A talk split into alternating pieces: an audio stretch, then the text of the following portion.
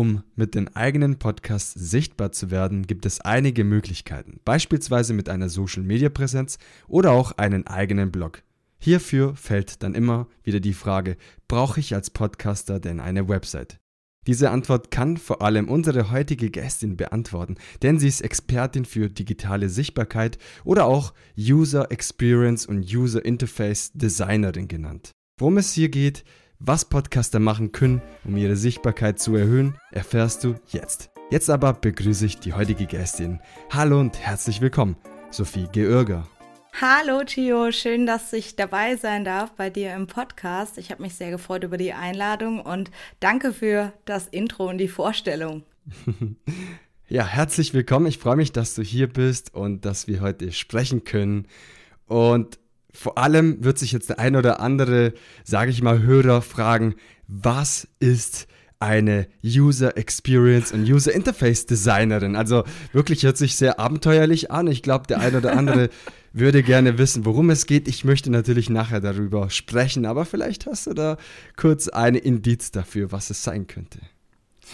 Ja, also als User Experience Designerin und Interface Designerin, ich glaube, Interface lässt sich noch erschließen.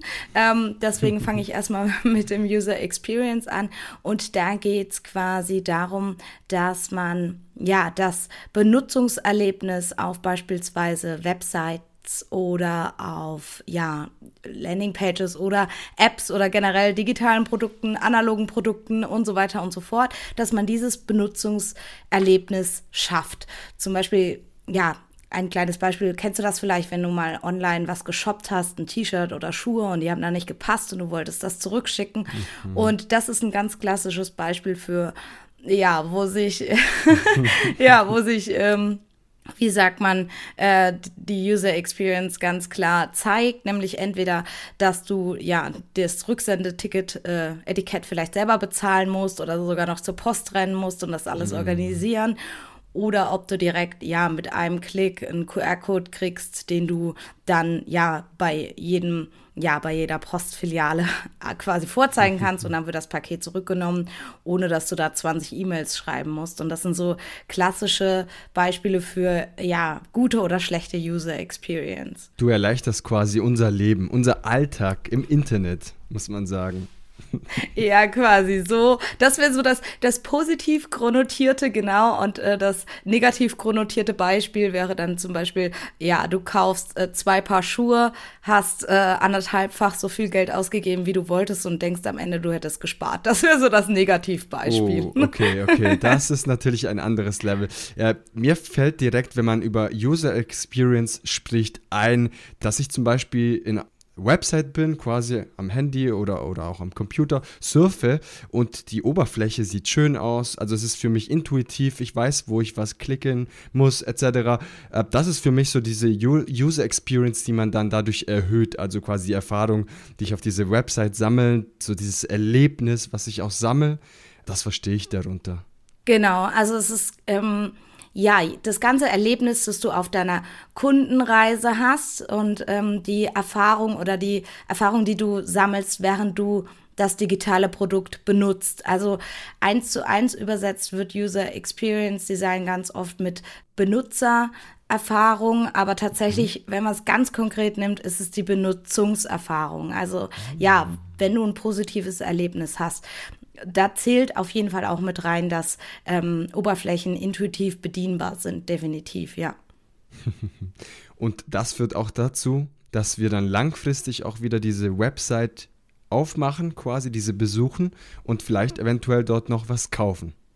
Ja, ganz genau. Zum Beispiel gibt es ja auch jede Menge Online-Shops, ja. Und mhm. ähm, so, wenn du jetzt mal drüber nachdenkst, wie ein Online-Shop so aufgebaut ist, bleiben wir mal bei dem Beispiel, du willst dir ein T-Shirt kaufen, dann klickst du das T-Shirt an, dann gibt es das ja meistens von vorne, von hinten zu sehen, vielleicht noch an einem Model, vielleicht gibt es das T-Shirt in mehreren Farben und Größen und wenn ich das jetzt so erzähle, dann hast du bestimmt schon ein Bild vor Augen, wie das ungefähr aufgebaut ist.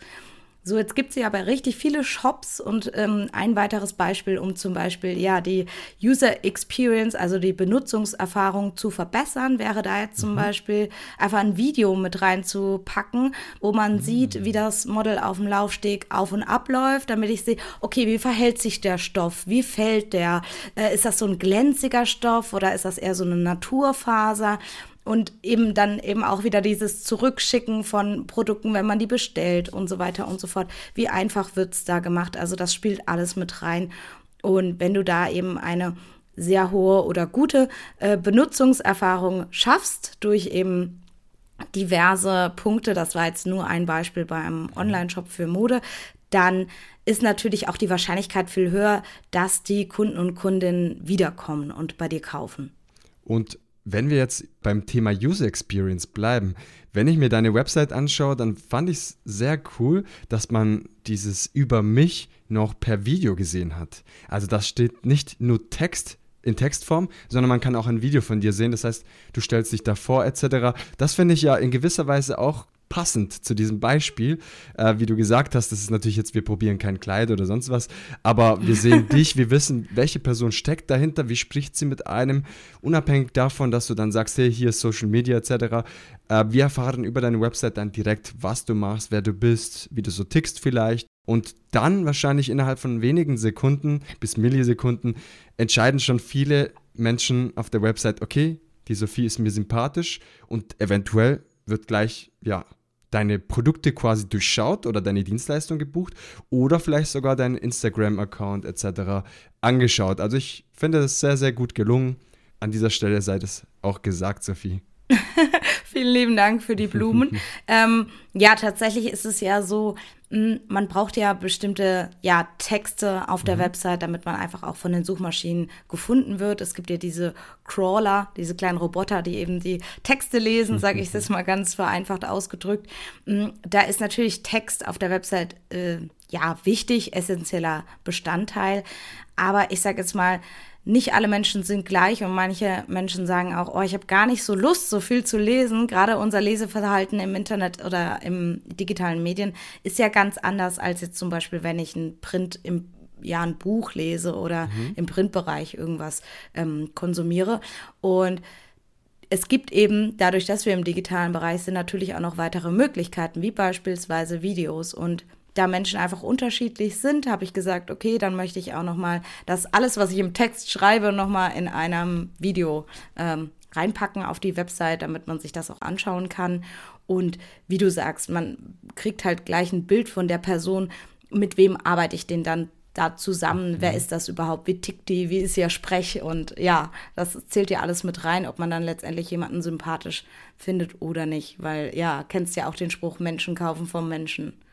Ja, sehr bekannt und das unterschätzen viele, sage ich mal, Menschen, die ein Produkt haben, unterschätzt man öfters. Gerade früher war das ja gang und gäbe, dass man ja keine Personenmarke hatte, man hatte wirklich ein Logo, ein, eine Brand und man hat nicht wirklich eine Person dahinter gesehen. Heutzutage ist es ja ganz anders und man möchte wirklich die Person hinter diesem Unternehmen kennenlernen, hinter diesem Produkt. Und das macht auch gleich sympathisch. Man fühlt sich gleich eventuell hingezogen zu dieser Person. Ich glaube, das ganze Thema kann man auch so ein bisschen da, damit verknüpfen, würde ich mal sagen.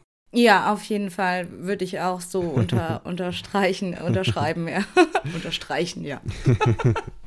Jetzt für alle Zuhörenden die jetzt gerade hier eingeschaltet haben, Sie wissen jetzt, okay, Sophie kennt sich aus mit Design, Website etc., insbesondere WordPress-bezogene Websites, ähm, auch designtechnisch etc. Aber vielleicht, um dich zuzuordnen, und das ist eine Frage, die mir auch sehr wichtig ist, um einfach die Person die zu Gast hieß, hier äh, zu verstehen und auch ein bisschen, ja, so behind the scene, was steckt hinter dieser Person? Kannst du etwas über dich erzählen? Vielleicht so ein, zwei Key Facts, ähm, etwas Interessantes für die Community, was wir vielleicht nicht wissen. Ja, also ich sag mal, ich bin ja Mitte 30. Ich sag einfach Mitte 30, weil das hat eine langere, eine längere Haltwertszeit als 35. Deswegen ist das auch noch aktuell in ein paar Jahren. genau, ich bleib jetzt einfach Mitte, 35, äh, Mitte 30, genau. Also das schon mal so vorab. Und genau, wie, wie Fun Facts über mich. Oh Gott. Ähm, ich habe mit ja, der Website-Erstellung eigentlich angefangen, weil ich damals ähm, ja Backpacking machen wollte, so klassisch Work and Travel nach Australien, Neuseeland. Wunderschön. Und ja, meine Eltern haben gesagt, mach, wenn du es selber bezahlst, kannst du machen. Und ich so, okay. Und damals war das ja so, ähm, da gab es ja kaum noch, also da gab es kaum Smartphones, ja. Mhm. Da gab es so die, die Business Manager hatten schon so Blackberries, aber das war es dann auch. Kann sich heutzutage gar nicht mehr vorstellen. Und wenn du dann halt mal nach Australien reist mit 20, dann äh, wollen deine Eltern halt auch wissen, was treibst du so und so weiter und so fort. Mm. Und auch damals gab es ja noch gar kein Instagram. Das kann man sich gar nicht mehr vorstellen heutzutage, ne? Mhm. Ähm, und dann habe ich gesagt, okay, ich möchte gerne einen Blog schreiben, weil da kann da jeder drauf gucken. Ähm, da gab es dann noch so, weißt du, früher Internetcafés, wo man dann in so einem Reisebüro für eine halbe Stunde umsonst ja, rein konnte. Ja, kommt mir alles bekannt vor. ja, so verrückt. Ähm, ja, wenn man dann so drüber spricht. Ja, dann war ich immer in diesen Reisebüros mit einer halben Stunde frei im Internet und habe da halt meinen Blog geschrieben, so. Und das hat auch mega viel Spaß gemacht und dann haben meine Freunde und meine Familie und so weiter da kommentiert und ähm, ja, von jetzt auf gleich wurde dann diese Firma aufgekauft und die ganze, ja, äh, die ganze Community, die Reiseblog-Community wurde offline genommen. Oh nein, wirklich? Ja. Und dann, dann war halt alles weg. Also wirklich so, die, die Bilder waren weg. Ähm, also klar, die hat man noch irgendwo auf irgendwelchen Platten, aber ja, die Bilder waren weg, die Texte, die Kommentare. Und ich muss sagen, das hat mich schon echt sehr, sehr traurig gemacht, weil ich war da über ein halbes Jahr und ja, das war halt so die erste große Reise, ne? Und ja, dann habe ich ganz lange nicht mehr geblockt, hab's halt sein lassen, weil ja, hatte ja keine Möglichkeit mehr. Mm, und dann habe ich mich irgendwann damit befasst, wie kann ich denn wieder anfangen zu bloggen. So, dann habe ich natürlich ein bisschen gegoogelt, recherchiert, kam dann relativ schnell auf WordPress und ich habe damals äh, ja in eine Ausbildung gemacht zur Mediengestalterin, also ganz fremd, so Webgrafiken und sowas war mir das eh alles nicht. Also so die Basics kannte ich schon, was äh, bei der Website-Erstellung, worauf es da so ankommt. Aber von der technischen Umsetzung hatte ich halt keinen Plan. Ne? Das war noch so richtig damals klassisches Agenturleben. Es gibt die Designer und es gibt die Entwickler. Mhm. Und genau, die Designer machen Design und die Entwickler schlagen die Hände über den Kopf zusammen und sagen, das ist technisch nicht möglich. Das geht nicht. Der Klassiker. So, und ähm, ich habe dann auch noch studiert, äh, intermediales Design und da habe ich neben dem Studium in einer Softwareagentur gearbeitet. Und da hatte ich halt ziemlich viele Entwickler als Kollegen.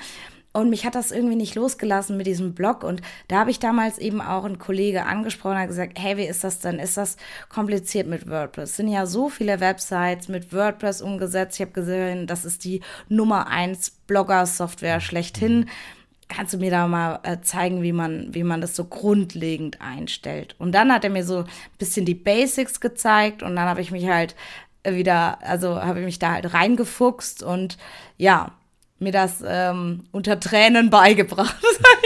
ja, das ist auch gar nicht ohne, ne? wenn man jetzt direkt mit WordPress startet. Ich meine, heutzutage gibt es auch die Abkürzung, die nicht meiner Meinung nach gut ist, wenn man die nimmt und ich nenne jetzt keine Websites, aber das sind diese Baukastensysteme, wo man mhm. sich wirklich keine großen Gedanken machen muss und man ja. ja. hin und her schiebt und man bekommt die Website. Und ich hatte tatsächlich auch am Anfang einen Baukastensystem, hatte aber irgendwann eine Limitierung, dass es mich dazu geführt hat, dass ich dann sage, okay, weißt du was, ich tra transferiere alles, meine komplette Website, beziehungsweise einfach die Domain rüber transportieren und transferieren und dann komplett von vorne diese Website basteln, zusammensetzen mit WordPress, auch, ja, ja, ich würde nicht sagen, dass es Freudetränen weinen, äh, sondern tatsächlich viel Arbeit und äh, dieser Weg ist auch noch nicht äh, beendet. Also das ist tatsächlich auch bei mir. Man darf jetzt nicht sagen, hey, ich habe es geschafft. Nein, meine Website ist auch noch nicht wirklich äh, das Gelbe vom Ei, aber es entwickelt sich jetzt langsam. Ich denke mal, dieses Jahr kommt noch eine neue Website online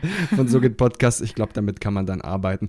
Aber Nichtsdestotrotz, ich kann vollkommen nachvollziehen, vor allem wenn, wenn man zur damaligen Zeit ja nicht Tutorials hatte. Ich meine, heutzutage mhm. gibt es viele YouTube-Videos, ähm, Social Media, äh, Menschen wie dich zum Beispiel, die wirklich auch zeigen, was man da auch so machen kann, so ein bisschen auch designtechnisch, äh, wie wirklich diese User Experience erhöht wird. Und das gab es damals alles nicht. Du musstest wirklich wie so eine Pionierin durchgehen und sagen, ja, ich mache das einfach mal und ja, kostet es, was es wolle, ich schaffe es. Und ja, jetzt sind wir hier. Genau. ja, ganz genau. Man muss ja auch dazu sagen, die Software verändert sich ja auch. Ne? Also mhm. WordPress ist eine Open Source Software.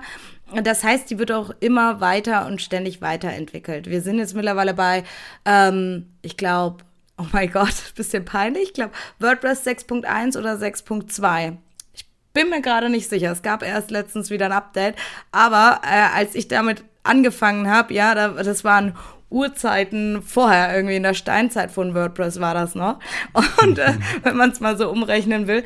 Und ähm, ja, da, da war das tatsächlich so. Also wenn es Tutorial gab, dann maximal auf äh, Englisch und dann halt auch so von Entwickler für Entwickler. Ne? Da hat sich einiges getan. Und das ist ja halt eben auch das Coole an WordPress, dadurch, dass es Open Source ist, ist eben auch garantiert, dass die Software weiter vorangetrieben wird und weiterentwickelt wird, auch mit den ganzen Features und was es alles kann. Und ich sag auch immer, wenn man jetzt wirklich ganz am Anfang steht, man möchte mit einer Website starten, ja, diese Baukastensysteme, die es da draußen gibt, in Ordnung, kannst du machen, aber ähm, es geht halt wahrscheinlich viel schneller, als wenn man es mit WordPress macht. Das, mhm. Die Erfahrung hast du ja auch gemacht. Ja, absolut. Aber der Punkt ist halt so ein bisschen, den hast du ja jetzt auch, dann hat man schon echt viel Zeit in die Website reingesteckt und dann merkst du, ah, und jetzt die Newsletter-Anbindung funktioniert nicht mhm. richtig. Oder jetzt möchte ich meinen Podcast da integrieren und zwar nicht so, wie es mir vorgeschrieben wird von einem Baukasten, sondern so äh, in dem Design, wie ich es mir jetzt vorstelle. Und dann klappt das nicht und dann musst du diese ganzen Inhalte wieder umziehen. Deswegen sage ich auch, ja, du kannst am Anfang mit einem Baukasten starten aber du kannst am Anfang auch, wo du noch nicht so im täglichen Business und im Kundenumgang ähm, bist, kannst du auch einfach die Zeit nutzen und dich in WordPress reinfuchsen, weil das ist nicht so kompliziert. Ich habe es auch geschafft, ja. Das heißt noch nichts. Dass ja. es einfach ist zumindest, heißt es nicht. Aber tatsächlich gibt es so viele Möglichkeiten und das ist für mich ein Grund gewesen, auch dann äh, wirklich back to the roots, sage ich mal, zurück mhm. zu WordPress, weil WordPress einfach diese ja, Möglichkeiten hat, unzählige Möglichkeiten. Und es hat dann richtig Spaß gemacht, als ich wirklich selber entscheiden konnte, wo kommt wirklich mein Header hin, wo kommt das hin, wo kommt die, welche Plugins kann ich da noch installieren? Und da gibt es wirklich sehr, sehr viele. Ähm, und das war alles nicht möglich mit diesem Baukastensystem. Das soll jetzt nicht unbedingt schlecht sein für die Baukastensysteme, aber ich bin tatsächlich ein Befürworter von WordPress, weil es einfach Open Source ist, wie du gesagt hast, und wir einfach so viele Möglichkeiten haben. Wenn wir das Ganze nutzen, bekommen wir diese optimale User Experience und ja, ich bin ein großer Fan von. und weil wir jetzt gerade beim Thema WordPress sind und du sagst schon, fang an, solange du kein tägliches Business damit hast, also das heißt, wo es noch langsam und ruhig angeht, das Ganze, äh, auch wenn du jetzt Podcaster bist und du sagst, du hast eine eigene Website, am Anfang hast du noch nicht so viele Hörer. Das heißt, da kannst du vielleicht ein bisschen mehr Zeit investieren, auch für solche Geschichten. Und jetzt hören alle Podcaster und Podcasterinnen sicherlich mit ihren Ohren ganz gespitzt zu, denn sie fragen sich, und ich spüre es als Podcaster, hey, ich habe schon eine Social-Media-Präsenz aufgebaut, das kostet mir schon so viel Zeit. Ich habe ähm, durch meine Hosting-Plattform quasi eine Basic-Website bekommen. Das ist ja Standard, dass man da quasi so eine Basic-Website bekommt, wo einfach dein Podcast drauf verlinkt ist und du einfach deinen Podcast anhören kannst. Bei der einen oder anderen Hosting-Plattform ist es besser aufgebaut als bei der anderen, habe ich auch die Erfahrung gemacht. Und jetzt stellt sich jetzt vielleicht der oder die Podcasterin muss ich wirklich eine WordPress-Seite aufbauen oder generell eine Website-Präsenz oder reicht es auch, diese Landing-Page quasi, diese Hosting-Plattform, die mir schon etwas zur Verfügung stellt? Ähm, ich möchte auch meinen Senf noch nicht dazugeben, möchte erstmal deine Antwort hören, denn ich bin sehr gespannt, was du dazu sagst. Sophie. Ja, also Erstmal muss man gar nichts. Es kommt natürlich total drauf an, was das Ziel ist, das du mit deiner Website verfolgst. Wenn du sagst, ey, ich betreue hier schon einen Social Media Account, dann machst du das ja aus einem bestimmten Grund, nämlich um Reichweite aufzubauen, um zum Beispiel neue Hörer und HörerInnen für deinen Podcast zu gewinnen. Und mehr oder minder macht das deine Website natürlich auch. Ähm, du bist präsent, wenn man irgendwas im Internet sucht, dann ja, hast du halt die Möglichkeit, dass man eben auf deine Website landet und eine WordPress-Website kannst du halt auch ganz anders, sage ich jetzt mal, SEO optimieren, als beispielsweise so eine ja, Landingpage oder so ein Profil, das du dann m, bei deinem Podcast-Hoster bekommst. Ähm, das ist natürlich klar.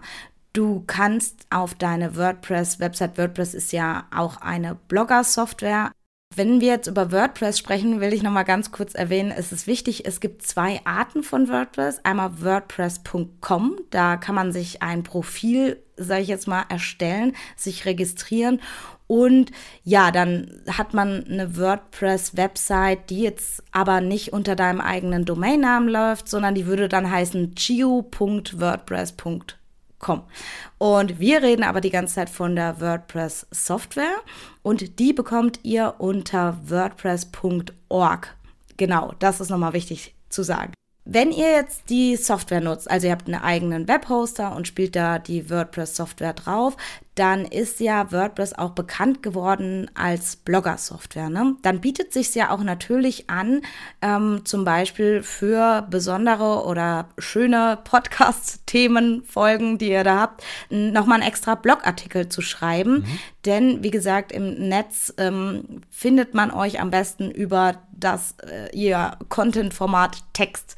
Und wenn ihr dann zum Beispiel, ja, jetzt nicht die komplette Folge transkribiert, aber wenn ihr jetzt zum Beispiel aus der Folge dann einen Blogartikel schreibt, dann habt ihr natürlich nochmal die Reichweite von Google und dann könnt ihr natürlich die Möglichkeit nutzen, dass nochmal weitere Besucher und BesucherInnen auf eure Website stoßen, über den Blog zum Beispiel, um dann auf euren Podcast aufmerksam zu machen und das, glaube ich, sind viele Vorteile, die man als Podcaster oder Podcasterin hat, ja, und natürlich äh, nochmal auf das Beispiel, das wir ganz am Anfang gebracht mhm. haben. Da hast du mich auf meine Über mich-Webseite äh, angesprochen.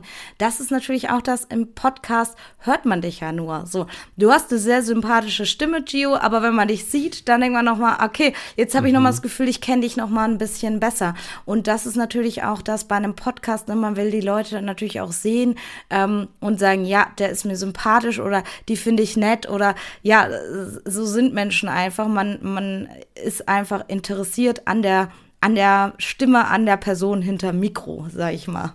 Das hast du sehr schön gesagt. ja, wenn man die Person sieht, ist natürlich schon was anderes. Es ist einfach so, nichts zu hinzuzufügen, Sophie. Wunderschön.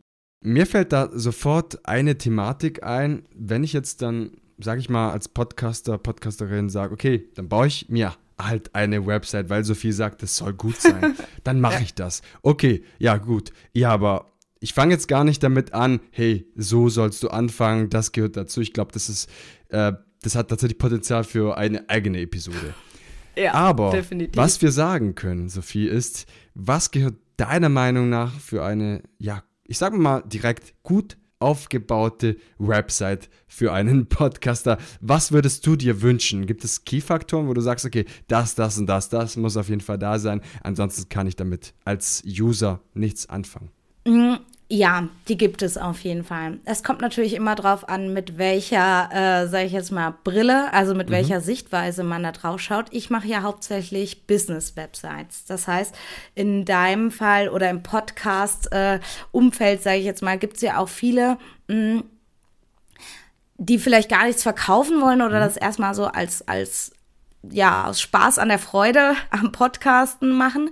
Und Deswegen würde ich jetzt nicht sagen, ja, du musst dein Angebot explizit mhm. beschreiben, aber ich sage, jede Website sollte ein Ziel verfolgen. Das mhm. heißt, überleg dir, und das merke ich immer ganz oft bei ja ganz äh, ja neuen äh, Menschen, die sich ganz neu im Online-Business zum Beispiel ähm, aufhalten, die dann sagen, ja, oh, ich will, dass meine Website mintgrün ist oder so. Und ich sage mir, nee, wir müssen erstmal die zwei Dinge losgelöst voneinander haben. Ähm, denn wir brauchen quasi erstmal ja klare Ziele und wir müssen uns über die Inhalte der Website ähm, Gedanken machen und danach können wir das Design machen. Weil ähm, ob das Design später ansprechend ist oder nicht, ähm, das sei jetzt mal dahingestellt, weil das liegt auch so ein bisschen im Auge des Betrachters, ja. Manche Leute kommen auf meine Website sagen, oh, wunderschön. Manche kommen auf meine Website und sagen, oh mein Gott, das ist mir viel zu bunt. Und das ist eben Geschmackssache. Aber wenn die Inhalte gut aufbereitet sind, dann bleiben die Leute trotzdem, weil sie die Antwort auf die Lösung oder auf die Herausforderung, ähm, weswegen sie auf meine Website irgendwie gekommen sind, äh, dort finden. Und das ist eben ja, der große Punkt. Deine Website muss auf jeden Fall ein gewisses Ziel verfolgen. Und das Ziel könnte zum Beispiel sein, du möchtest ja, ich nehme jetzt einfach mal dich als Beispiel. Du möchtest Leute darüber informieren, wie man einen guten Podcast aufnimmt. Oder du möchtest Leute motivieren, den ersten Schritt zu machen in Richtung, ja, Podcaster, ohne dass man da Perfektionismus nachjagt mhm. und so weiter und so fort. Also brauchst ein gewisses Ziel. Warum möchtest du überhaupt eine Website? Und das ist so der erste Gedanke, mit dem muss sich quasi jeder einmal befassen, bevor er mit einer Website startet, genau. Und dann ist es, glaube ich, auch erstmal im allerersten Fall egal, ob es WordPress ist oder ein Baukastensystem. Das Ziel, was die Website für dich erledigen soll oder warum deine ja, Website-BesucherInnen auf deine Website kommen sollten, das muss eben klar sein. Hm. Okay, das heißt, am Anfang sind wir erstmal befreit von dieser ganzen also wenn man das so sagt, erstmal wirklich, was verfolgst du für Ziel mit deiner Website für deinen Podcast? Und dann anschließend schauen wir uns auch Sachen wie Corporate Design etc. oder Podcast Design, was man dann integrieren möchte auch auf der Website, damit das alles zur Person passt, zum Podcast passt. Aber ich denke mal, das ist erstmal zweitrangig. Erstmal das Ziel verfolgen und dann anschließend wirklich das Design dann auch sich genau anschauen. Was passt zu einem, was passt nicht dazu. Ja, genau. Also das ist auch so ein bisschen mein Ding als UX-Designerin. Ich sag mal, Geschmäcker sind verschieden und ein Design, ja, es kann sein, dass mir, äh, dass ich sage, okay, ich mache dir eine Website und ähm, ich mache die komplett pink und du sagst so, oh mein Gott, pink mhm. ist gar nicht meine Farbe.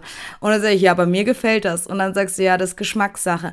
Ähm, und das sind natürlich so Themen, die sind erstmal zweitrangig. Ja, ich, ich kann ja mal kurz äh, Steve Jobs äh, mit äh, Form follows Function äh, zitieren.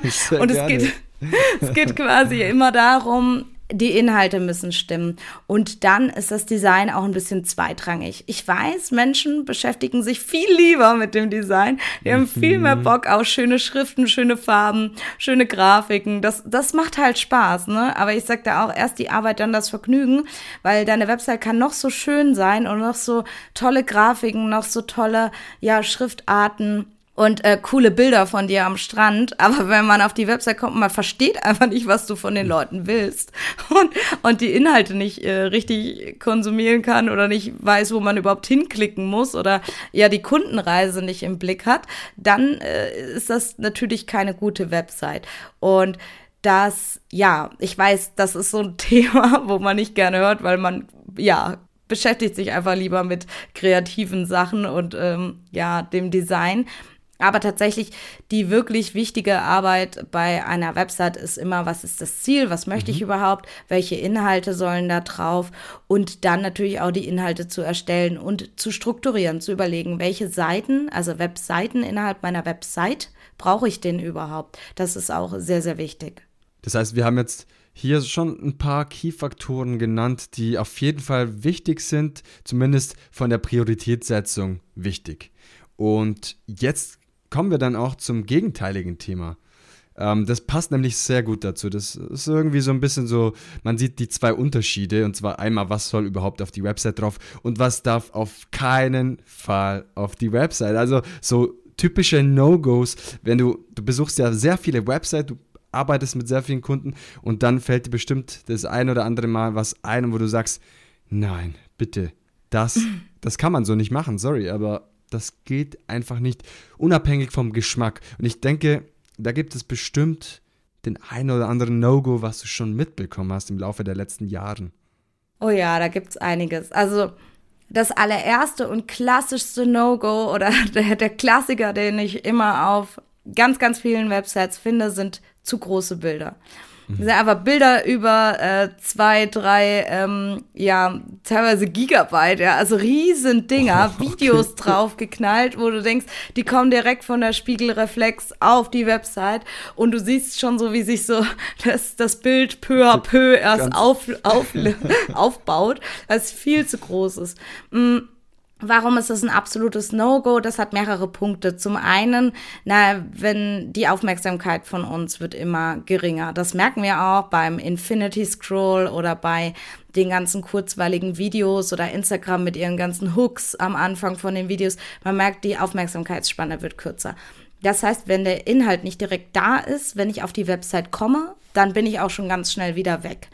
Und dieses Verhalten ist ganz normal, aber auch Google erkennt das. Zum Beispiel, ich komme auf deine Website, da sind ewig große Bilder drauf, die Website lädt nicht, dann mache ich die wieder zu.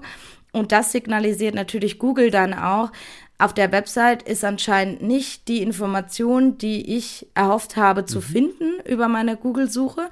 Und deswegen bin ich ganz schnell wieder weg. Und das signalisiert dann eben Google, ja, die Website hat nicht diesen relevanten Inhalt. Mhm. Und deshalb wirst du dann auch in den Suchergebnissen niedriger gelistet. Und das ist natürlich total ähm, von Nachteil, wenn du eben ja Suchmaschinen-Ranking optimieren möchtest. Das ist so ein absolutes No-Go. Ähm, ja, viel zu große Bilder oder Grafiken. ähm, da kann ich immer I love IMG, also I Love Image, kann man mal googeln. ähm, da kann man seine Bilder komprimieren oder TinyPNG, klassische mm. Seite, wo man Bilder verkleinern und komprimieren kann. Das sind kostenlose Online-Tools. Mm. Und was gibt es sonst noch so als absolute No-Gos? Sind natürlich so, ja, Urheberrechtsverletzungen. Mhm. Ich gehe auf deine Website, denke mir, oh, tolles Bild, mach Rechtsklick, lad das Bild runter und benutze das auf meiner Website. Das ist halt ein absolutes No-Go. Das geht auch gar nicht. Also auch, wenn man jetzt zum Beispiel Schriftarten verwendet und ähm, da die Lizenzbedingungen nicht beachtet. Das ist natürlich ein mhm. trockenes Thema, da hat keiner Bock drauf. Aber es ist halt einfach so, dass es viele Schriftarten gibt, die man benutzen darf for free, aber eben nicht im kommerziellen Bereich. Mhm. Und der kommerzielle Bereich ist zum Beispiel schon, wenn du irgendwie, ja, einen Werbebanner auf deiner Website hast oder auf deiner Website meine Website verlinkst und erwähnst und meine Website hat schon kommerziellen Input und da muss man ganz mm. doll aufpassen. Mm, ja, dass wow, das du halt einfach. Sehr komplex natürlich. Da, das ist jetzt genau. ein Punkt wahrscheinlich, wo die meisten Zuhörer entweder so erschrocken sind und sagen sich, oh mein Gott, ich muss wirklich meine Schriftarten jetzt anschauen, weil ich doch äh, einen kommerziellen Zweck habe oder vielleicht tatsächlich ja andere Websites verlinkt habe, obwohl ich selber nichts verkaufe, aber doch diese Website darauf verlinkt habe. Also wie wir merken, sehr, sehr komplex diese Thematik. Nichtsdestotrotz heißt es ja nicht, dass wir unsere Augen verschließen sollen, sondern genau ganz im Gegenteil, unsere Augen komplett aufmachen müssen, vielleicht auch mit äh, Sophie in Kontakt treten sollten, um einfach mal ja, Feedback zu haben und einfach mal ja, ich denke mal, man kann mit dir über Social Media etc. einfach mal in Kontakt treten und der ein oder andere wird doch coole Fragen haben bezüglich WordPress, sag ich mal. Richtig coole Fragen, interessante Fragen wahrscheinlich. Ähm, schaut auch gerne, und da machen wir ganz kurz Werbung, auf couchlounge.de und dort könnt ihr auch die Website von Sophie finden. Ja, und ein positives Beispiel, sage ich mal, für Design, für User Experience. Und falls ihr konstruktive Kritik habt, weil die Farbe nicht eure entspricht, ja, schreibt gerne Sophie. Ich denke mal, sie ist gerne offen, wenn es konstruktiv bleibt. Dann. Auf jeden Fall. Wunderschön. Ja, Sophie, tatsächlich sind es viele Themen und ich habe das immer gemerkt, wenn wir über sehr businesslastige Themen, die trotzdem aber einen Podcast dazu interessieren haben, der eine oder andere wird denken, oh nein, bitte nicht, oh Datenschutz, oh Rechtsschutz, ach das und jetzt mit WordPress, äh, SEO hatten wir auch schon Episoden etc. Das sind alles wichtige Themen. Mir ist es extrem wichtig, dass wir einfach darüber sprechen. Auch in Kombination mit, mit dem Thema Podcasting, weil ich glaube, ansonsten, wenn man das selber nicht irgendwie ja, vorantreibt, da gibt es einfach wenig, sage ich mal, im Netz, so spezifisch auf Podcaster. Und deswegen bin ich sehr froh, dass du, Sophie, dir heute die Zeit genommen hast, und bevor wir aber zum Ende dieser Episode kommen, möchte ich dir noch eine Frage stellen, liebe Sophie. Und das ist meine Lieblingsfrage. Eine Die Frage. Ja, richtig. Ich habe dir diese Frage äh, zur Verfügung gestellt, einfach, dass, dass ich dich jetzt hier nicht, äh, sage ich mal, überrasche total, sondern dass du ein paar Gedanken schon machen kannst. Und ich stelle dir diese Frage: Was ist deine Herzensbotschaft an die Podcast-Community? Ja, das ist eine sehr schöne Frage. Ich höre ja deinen Podcast auch und das stellst du ja, glaube ich, okay. allen deinen äh, ja, Gästen. Und ja. ich habe mir das echt überlegt und dachte so, okay, ich habe viele Gedanken gehabt und dachte, ich muss spontan antworten. Aber meine Herzensbotschaft beinhaltet ja, was mir wichtig ist und was ich mit der Podcast-Community teilen möchte, hast du ja geschrieben. Und das ist einfach, ähm, legt los, nutzt das Medium Website und wenn es mit WordPress sein soll, dann startet gerne mit WordPress. Und wenn nicht, dann startet gerne mit einem Baukasten oder mit einer ja, Seite, die vielleicht über euren Webhoster, die es da schon gibt. Äh, es gibt da kein richtig und kein falsch. Es muss einfach zu euch und eurem Hobby oder eben eurem Business passen. Und ja, macht einfach weiter, solange es sich richtig gut anfühlt und ihr Spaß habt, äh, ist das alles in Ordnung und ähm, richtig so. Und ja, wichtig ist einfach nur, dass ihr Ziele habt und diese auch verfolgt. Das hast du sehr schön gesagt, Sophie. Ich möchte mich nochmal bei dir bedanken, dass du dir die Zeit genommen hast und dass wir es jetzt geschafft haben, uns hier remote über Riverside zu treffen. Bin dir sehr dankbar dafür und wünsche jetzt einen wunderschönen Tag. Ja, vielen, vielen Dank auch nochmal für die Einladung, Gio. Super lieb. Ich habe mich sehr auf unser Gespräch gefreut und wünsche jetzt ebenso einen wunderschönen Tag. Das war User Experience Designerin und Founder von Couch Lounge, Sophie Georger. Ich hoffe, dir hat diese Episode gefallen. Schau gerne auf ihrer Webseite vorbei. Alle wichtigen Informationen findest du in den Show Notes. Sag mir auch gerne, was du persönlich für dich mitnehmen konntest. Du kannst mich erreichen über Instagram unter Sogit Podcast zusammengeschrieben. Ich bin sehr gespannt. Und zu guter Letzt noch eine Werbung in eigener Sache. Am 29. September bis zum 1. Oktober findet das erste Podpflanzer Festival statt. Das in Ulm in Süddeutschland. Sichere dir die Tickets und sei mit dabei bei unserer gemeinsamen ersten Klassenfahrt. Ich freue mich auf dich. Und jetzt wünsche ich dir aber auch einen guten Start in die neue Woche wenn dir diese Episode gefallen hat, dann hören wir uns wieder nächste Woche Montag in aller Frische und Motivation. Bis dahin wünsche ich dir alles Gute. Dein Gio. Ciao, ciao.